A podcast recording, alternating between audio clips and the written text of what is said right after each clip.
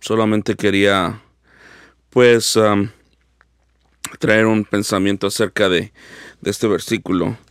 En Efesios capítulo 2, versículo 19, la Biblia nos dice que así que ya no somos extranjeros ni advenedizos, sino conciudadanos de los santos y miembros de la familia de Dios. El, el apóstol está enseñando y está demostrando una de las de los pensamientos que el cristiano debe de tener. Es decir, él desea que nuestro, nuestra mente sea iluminada y el, el, la, visión que nos pone aquí, la, la vista que nos pone es acerca de estos extranjeros. Un extranjero es aquel que eh, vive en otro lugar, pero en verdad no pertenece ahí. Está, está siendo rodeado de, de personas que no son paisanos de él. Eh, y en sí en verdad no tiene ningún tipo de, de alianza el lugar donde está. Él simplemente está ahí, ¿no? Eh, sabemos bien que, por ejemplo, las personas que, que van a otro país y viven ahí, eh, en verdad no, no pertenecen a ese lugar, son extranjeros, no han tenido su ciudadanía, son personas extranjeras y no han obtenido una ciudadanía de parte del país. La palabra advenedizo es una palabra en el griego es paraoikos, que significa, bueno, está compuesta por dos palabras usualmente. En el griego se compone de dos palabras muchas veces, como parábola, como este, parábola significa es para, significa al lado, y vole significa tirar o tirar al lado. En paraoikos es, tiene que ver con aquella persona que está al lado para, oikos significa eh, vivir o simplemente establecerse cerca de. Es una persona que no tiene, no tiene un lugar ah, fijo.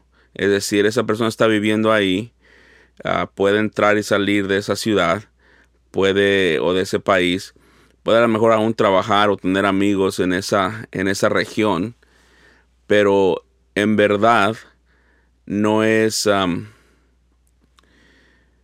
no es ciudadano.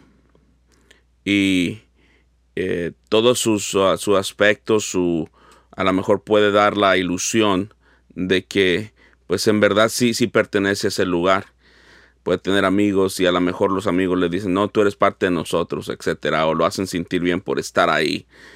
Pero esta persona en verdad no es, no es un ciudadano, sino simplemente un advenedizo, aquel que vive al lado de la ciudad. Y el apóstol, con un negativo, el versículo 19, dice así que ya no sois, hablando acerca de, de los negativos aquí, les dice a ellos, ya no sois esto ustedes, usted ya no soy un cristiano. Así que también está hablando acerca de la de la tajante diferencia entre el cristiano y el pagano. El pagano es aquella persona que no ha venido a Cristo, que no eh, tiene ciudadanía con el pueblo del Señor, ni con Cristo mismo. El versículo aquí nos dice que ya no son estos.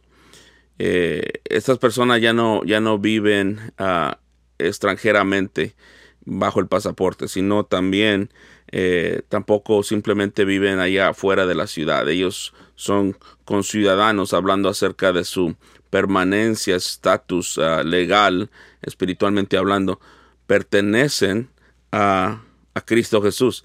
Y esto es, uh, bueno, de suma importancia porque podemos ver que el apóstol está tratando de mostrarles a ellos quiénes son y quiénes no son.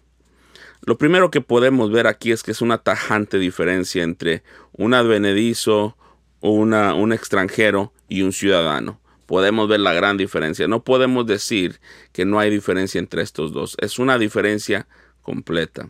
La alianza de aquellos que, que son extranjeros y advenedizos, pues muchas veces va a estar en el país natal. Es decir, aquellos que tienen su amor, su deseo, su, su corazón no está ahí. Ellos simplemente están aquí por necesidad o por lo que sea. Pero en, la, en esta ciudad extranjera, este país extranjero. Pero eh, sus corazones no están ahí. si lo hacen por necesidad, lo hacen, a lo mejor si tienen amigos, todo eso, pero en verdad la alianza de ellos está en otro lugar. Y eso es muy, muy importante porque el apóstol usa estos ejemplos para ayudarnos a nosotros a entender la gran tajante diferencia entre un cristiano, una persona que por la gracia del Señor ha venido a Cristo Jesús, y una persona que es pagana, una persona que no ha venido a Cristo y no está unida a Cristo Jesús. Podemos tomar este ejemplo o esta, esta parábola o esta ah, similitud que el apóstol nos está dando, eh, una similitud espiritual, y, podemos decir nosotros que así es una persona que, que no ha sido convertida, que no en verdad eh, sí yace, sí participa, sí ah, goza de ciertos beneficios exteriores, eh, a lo mejor esa persona puede ser de este, puede vivir cerca de este país y tener su vestimenta cambiar, su, a lo mejor, ah, no sé, en algunas regiones hasta se ponen, se ponen, este, exteriormente se ponen sus vestidos, eh, participan de ciertas comidas, eh, su cultura cambia, su lenguaje aún lo aprende, pero en verdad su corazón está en el país natal, es decir, él, él, uh, e, él sabe bien que está bajo el pasaporte, no está, no, no, ha, no ha sido transferida su ciudadanía todavía. Y esto e, es, la idea que el apóstol está dando aquí. Creo que para todos aquellos como su servidor que ha vivido y ha nacido en un país ah, diferente en el cual vive, ah, puede ser eh, de gran ayuda para entender lo que el apóstol está diciendo. Un extranjero, un advenedizo, antes lo éramos, es decir, antes vivíamos bajo el pasaporte, bajo la uh, el permiso para, para estudiar, etcétera. Pero y aunque vivíamos aquí, comíamos las mismas comidas que los demás, teníamos amigos que eran ciudadanos de aquí, eh, aún trabajábamos, este, nuestra ciudadanía no estaba aquí. Eh, si, si, si, en algún tiempo hubiera una, una, una guerra entre dos, estos dos países, ¿Qué pasaría? Bueno, yo les puedo decir qué pasaría. Lo que pasaría es que ah, fuéramos nosotros mandados otra vez a nuestro, a nuestro país porque nuestra ciudadanía no está aquí. Eh, pero ahora, por la gracia del Señor, tenemos la ciudadanía y somos, no solamente comemos, bebemos, lo mismo que los demás, tenemos amigos, pero también tenemos ciertos derechos. Y esa es la, la enseñanza que Pablo está enseñando está dando a enseñar aquí en, en, en, ah, en Efesios, que ya no solamente vivimos fuera de la ciudad, que no solamente participamos ciertas bendiciones, eh, tenemos solamente, no, somos en verdad ciudadanos. Si en verdad ha pasado esto con nosotros, si en verdad, porque aún también en la iglesia se puede encontrar benedizos, puede haber extranjeros viviendo alrededor de nosotros. Lo encontramos esto en, eh, en el tiempo de, de cuando el pueblo de Israel salió de Egipto, ¿no? Eh, lo encontramos ahí, encontramos que estos hombres salieron, pero era una multitud mixta, era una multitud mixta, ¿por qué?